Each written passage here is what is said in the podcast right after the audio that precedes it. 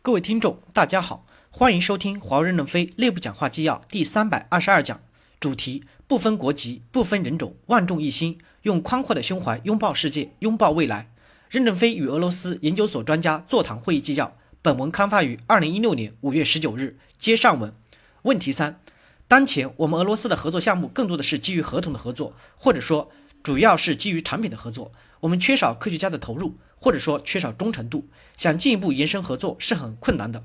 有两个原因：一，我们很难找到对我们产品了解的人；二，很多科学家是纯科学家，他对产品缺乏一定的认知度，所以会造成一定的局限。我们怎样来克服这样的问题？任正非回答说：“我觉得你问的这个问题太伟大了，这就是华为公司落后的原因。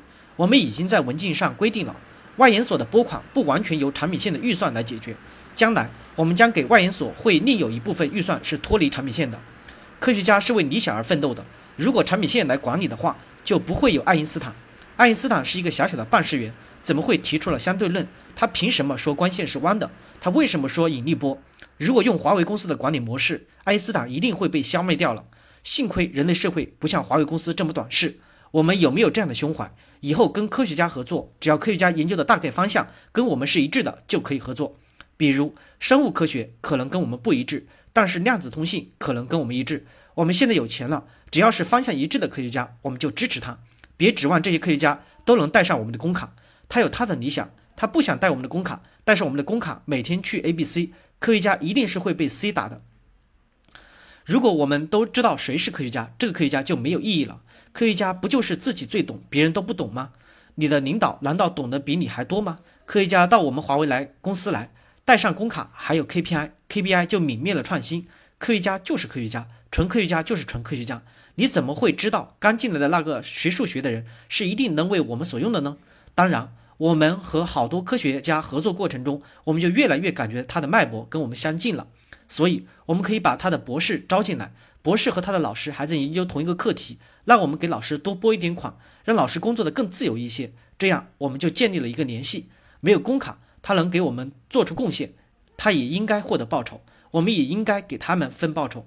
华为今天的文化是没有工卡就领到就领不到工资。我今天把丁云和周红带来，就想从欧洲的研究所，包括俄罗斯研究所改革做起。我们能不能在公司里面有一点创新？所以你刚才的发言太伟大了，就是我们要改革的方向之一。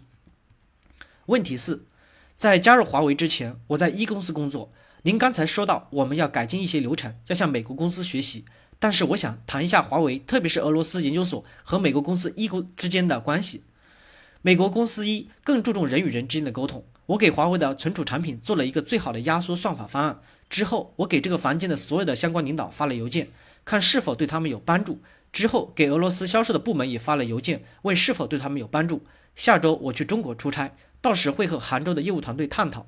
今天，包括今天听到的，也给他们们分享。看是否对他们有帮助。其实我们今天与会的人成绩都是不错的。我建议我们之间应该互通有无，彼此共享一些信息，比如举办一些小型的研讨会，互相发发邮件进行沟通。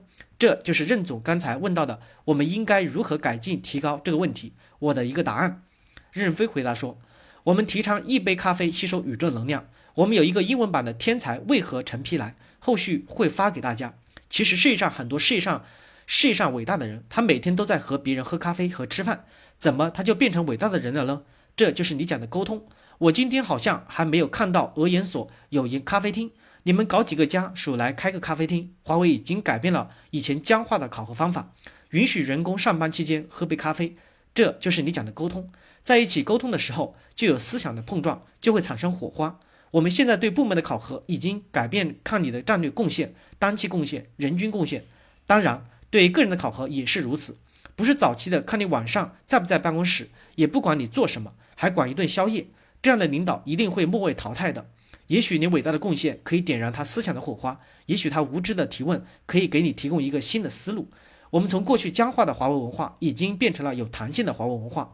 先知先觉都是痛苦的。什么是科学家？全世界都不理解。你不要说你到周边的群体去，你到中国到我们的产品线去，你给他讲的时候。你们他们觉得听不懂，说明你是孤独的。你看，耶稣给钉到树上以后，上千年以后，人们才相信他传教的思维方式。但是我相信你不会等这么久。有个短时间的孤独是可能的。我希望我们公司更多的人来吸收你们的能量。昨天我们在深圳确定把 STP 开放一个平台，让大家共享科学家的思想。我们要建立起战略自信，我们的思想公开给人类。我相信我们还是领先的，不会因为我们公开了，别人就会超过我们的。过去我们在研研究开发上，各部门之间互相独立、重复开发、重复研究的现象非常严重。这几年我们在内部已经实现开源，效率正在提升。下一步我们实现思想开放。科学家的思想开放，在一个平台上，你会找到你的伙伴。当然，可能你的伙伴你都没有见过面，你也不认识。但通过开放的平台，你们已经建立了非常多的联系和了解，并且互相帮助。所以，只要华为公司能万众一心往前走，就一定能领导这个世界。感谢大家的收听，敬请期待下一讲内容。